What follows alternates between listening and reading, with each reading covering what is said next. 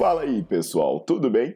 Bem-vindos ao Fitcast, Fitness com Cérebro. Eu sou Paulo Gentil, doutor em Ciências da Saúde, autor de best-sellers sobre emagrecimento, hipertrofia.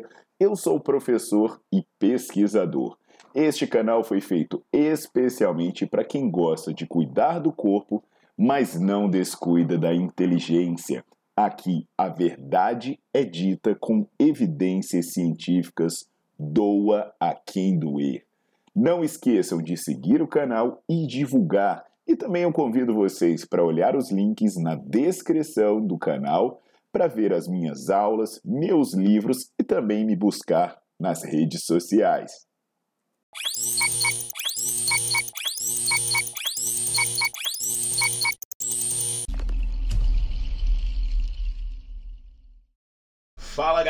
Paulo Gentil na área e voltando aqui para trazer a ciência para explicar um dos grandes mistérios da atualidade, que é o dos fisiculturistas veganos. Será que é possível mesmo, né?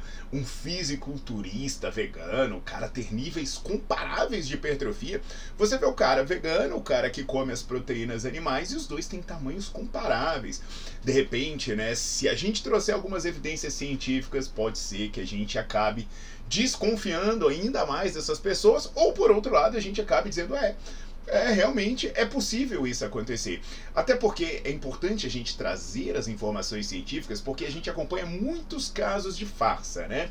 De pessoas que chegam e falam que são naturais, que fazem um determinado tipo de alimentação, seguem uma determinada conduta e no final das contas a gente descobre que não é nada disso. E sobre esse caso, será que uma pessoa conseguiria chegar no alto nível do fisiculturismo sendo vegetariano ou vegano? Ou será que tem algum segredinho algum segredo oculto, alguma coisa que essa pessoa faz quando ninguém tá vendo, né? Sei lá, vai lá e come uma carninha, tome um whey, alguma coisa do tipo. Porque eu estou falando de vegano. Eu não estou falando de ovo lacto vegetariano. Estou falando de uma pessoa que se alimenta exclusivamente de fontes vegetais. Então hoje eu vou debater esse tema com vocês e como sempre eu vou trazer estudos científicos o artigo que eu vou citar, ele vai estar aqui na descrição do vídeo.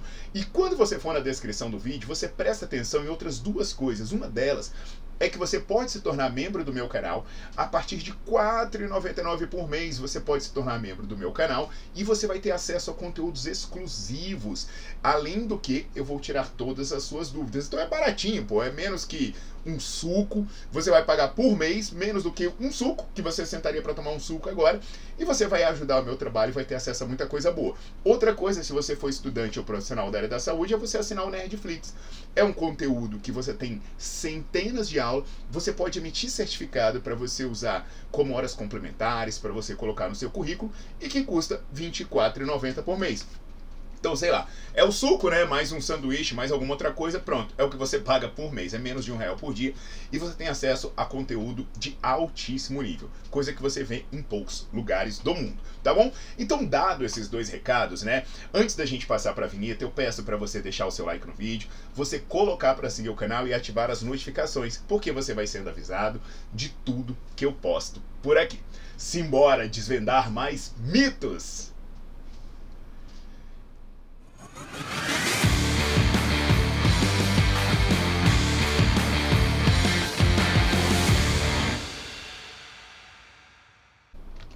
E aí, galera? E aí, e aí? Fisiculturista vegano, será que a ciência consegue explicar o que está acontecendo por aí? Olha, eu tenho visto, né, umas polêmicas sobre os fisiculturistas naturais e mais ainda, né, dentre essa galera que é natural, tem uns aí que são vegetarianos, uns são ovo-lacto-vegetarianos, né, o cara toma seu whey, sei lá, mas tem outros que são veganos.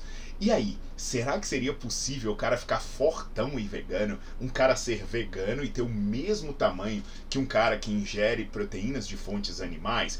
Muitos dirão que não, pois as proteínas vegetais não teriam condições de estimular a síntese proteica adequadamente, porque elas careceriam de diversos aminoácidos.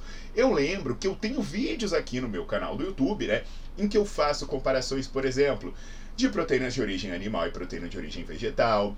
É, tem até vídeos interessantes que eu comparo várias fontes de proteína. E o que, que acontece, né? Ah, Paulo, mas como suplemento, ok, o cara tem uma dieta onívora, aí ele vai lá e toma um suplemento de soja, toma um suplemento de ervilha, sei lá o que, ok. Mas e se ele fosse vegano? Estritamente vegano? Será que isso traria algum prejuízo para o ganho de massa muscular dessa pessoa? E aí, o que que acontece? Se a gente vê um cara gigantesco aí vegano, a gente começa a ficar com uma pulga atrás da orelha. Então, será que a ciência apoia ou não apoia esses fenômenos que a gente vem vindo por aí, né? Tem um estudo interessante e o título do estudo traduzido é Dietas hiperproteicas veganas ou onívoras promovem taxas comparáveis de síntese proteica miofibrilar e hipertrofia em adultos jovens. É um estudo que foi publicado no jornal muito prestigiado, que é o Journal of Nutrition, e o grupo é o grupo do Alistair Montey. E o que, que eles fizeram nesse estudo, né? Foi passar por duas fases. Na primeira fase, os homens jovens eles fizeram três dias de dieta onívora ou vegana e eles tiveram a sua síntese proteica avaliada após um treino de musculação. Lembrando né, que a dieta continha 1,8 gramas de proteína por quilo de massa corporal. Ah, Paulo, isso é hiperproteico? Sim, tem um vídeo aqui que eu explico quanto de proteína que você precisa e 1,8 gramas de proteína por quilo de massa corporal é bastante coisa. Então, na primeira fase, né, a mesma pessoa ficava três dias se alimentando é, de maneira vegana ou de maneira onívora ingerindo uma quantidade de proteína relativamente alta. E eles queriam saber se esses três dias de alimentação tinham os mesmos efeitos na construção de músculo quando essa pessoa fazia um treino de musculação. A segunda fase do estudo, ela já foi com uma duração de 10 semanas. Então, durante a segunda fase do estudo, as pessoas faziam 5 sessões semanais de musculação, ingerindo 2 gramas de proteína por quilo, sendo que a alimentação seria onívora ou vegana. Entendeu que é vegana mesmo. Eu não estou falando vegetariana, ovo lacto vegetariano, qualquer coisa. É uma pessoa que passou esse tempo inteiro sem ingerir qualquer alimento de origem animal. Qualquer alimento. Na fase 1, aquela dos três dias, né? Eu passo três dias em alimentação vegana e eu mesmo passo três dias em alimentação onívora. O que, que eles verificaram é que quando você faz uma sessão de musculação, a resposta de síntese proteica ela aumenta com treino. Legal, você treinou, a sua síntese proteica aumenta. Agora, o que, que é interessante ela é igual se você estiver fazendo uma dieta onívora ou vegana. Dá uma olhada nessa figura. Vocês estão vendo? Essa figura mostra que a elevação de síntese proteica é igual quando você passa três dias em alimentação vegana ou três dias em alimentação onívora. Você vai lá e faz musculação, seu músculo responde da mesma forma. Ou seja, em princípio, não haveria comprometimento na capacidade do seu corpo construir músculo. Agora, será que isso vai se refletir no médio a longo prazo? Então, será que se eu passar 10 semanas fazendo uma alimentação vegana, o meu músculo cresce igual de uma pessoa que passa 10 semanas se alimentando com alimentos também de origem animal? Então, a fase 2, nós temos essa outra figura. Pega isso aí. O aumento de massa magra na perna ele foi de 2,6 quilos na dieta onívora contra 3,1 quilos na dieta vegana. Ah, não, tudo bem, Paulo, mas aí a massa magra pode não ser músculo, né? Porque massa magra é tudo que não é gordura. Ok, eu concordo com vocês, mas eles fizeram uma análise do volume da coxa, o volume do músculo da coxa. E olha isso, pessoal. Simplesmente o volume do músculo da coxa, ele aumentou 33% em quem fez a dieta onívora. E ele aumentou 32% em quem fez a dieta vegana, ou seja, cresceu igual. Eu sei que isso pode parecer chocante, mas pessoal, os estudos são muito bem consistentes nisso. Inclusive, como eu já falei aqui, eu já falei outras vezes sobre comparação de vários tipos de proteína. Então, quando a gente traz essa dúvida se seria possível uma pessoa chegar a uma hipertrofia máxima sendo vegana, e a resposta é sim, seria totalmente possível. Isso tem uma implicação importante porque a gente descobre que a pessoa pode adotar diversos hábitos alimentares e ter bons resultados, desde que ela faça tudo certinho. E tem outra implicação muito importante. Sabe essa galera que fala eu tenho que suplementar? porque eu não consigo comer a quantidade de proteína, né? Porque quando você fala para a pessoa assim, olha, você tem que gerir 2 gramas de proteína por quilo de massa corporal. Só que a pessoa enfia na cabeça que esses 2 gramas de proteína por quilo de massa corporal deve ser peito de, ovo, é, peito de frango e ovo. Ela pensa, ah, eu teria que comer não sei quantos quilos de frango. Não, gente, se você olhar, você sempre acaba ingerindo um pouco de proteína de outras fontes. Por exemplo, você vai comer macarrão, tem um pouquinho de proteína. Você vai comer arroz, tem um pouquinho de proteína. Você vai comer feijão, tem um pouquinho de proteína. Você vai comer pão, tem um pouquinho de proteína.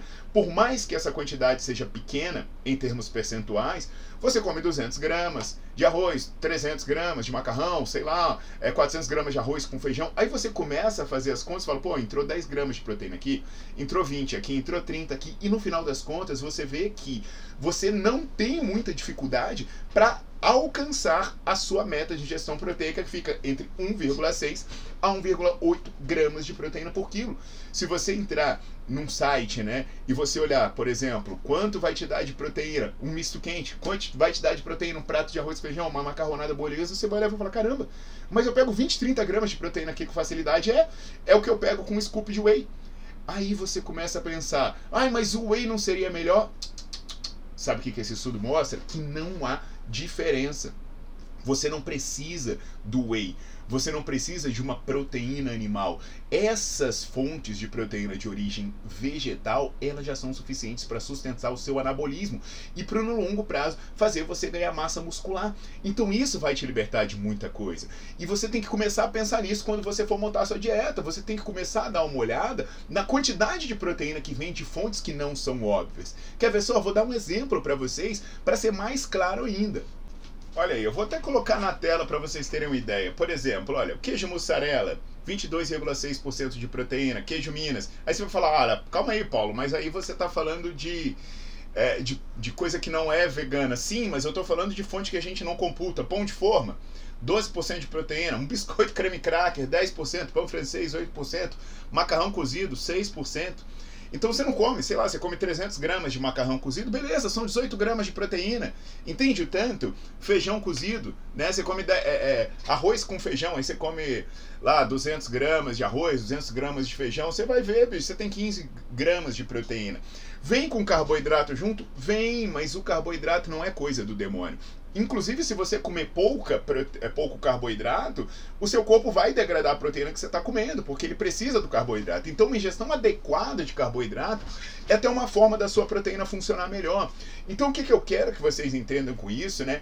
É que existe sim a possibilidade de um fisiculturista ser vegano. E ele não vai ter prejuízo em relação ao fisiculturista que se alimenta de origem, com alimentos de origem animal. E eu digo mais, você está livre dessa paranoia de achar que as únicas fontes de proteína que prestam são ovo, peito de frango, whey, albumina, sei lá, por aí vai. Você tem que começar a incluir na sua contagem de ingestão proteica o que vem de fontes que não são óbvias, sem ficar com essa imbecilidade de ter medo de estar ingerindo carboidrato e gordura, porque isso também é importante para o funcionamento do seu organismo. Então, é, a conclusão sobre se seria possível ter fisiculturistas veganos, sim, seria totalmente possível. E se você, porventura, né, ainda tinha dúvidas sobre isso, é só você ler o artigo que eu coloquei aqui na descrição do vídeo. E aí você aproveita também para seguir aqui o meu canal, se tornar membro e investir em conhecimento sendo assinante do Nerdflix. Aguardo vocês nas próximas.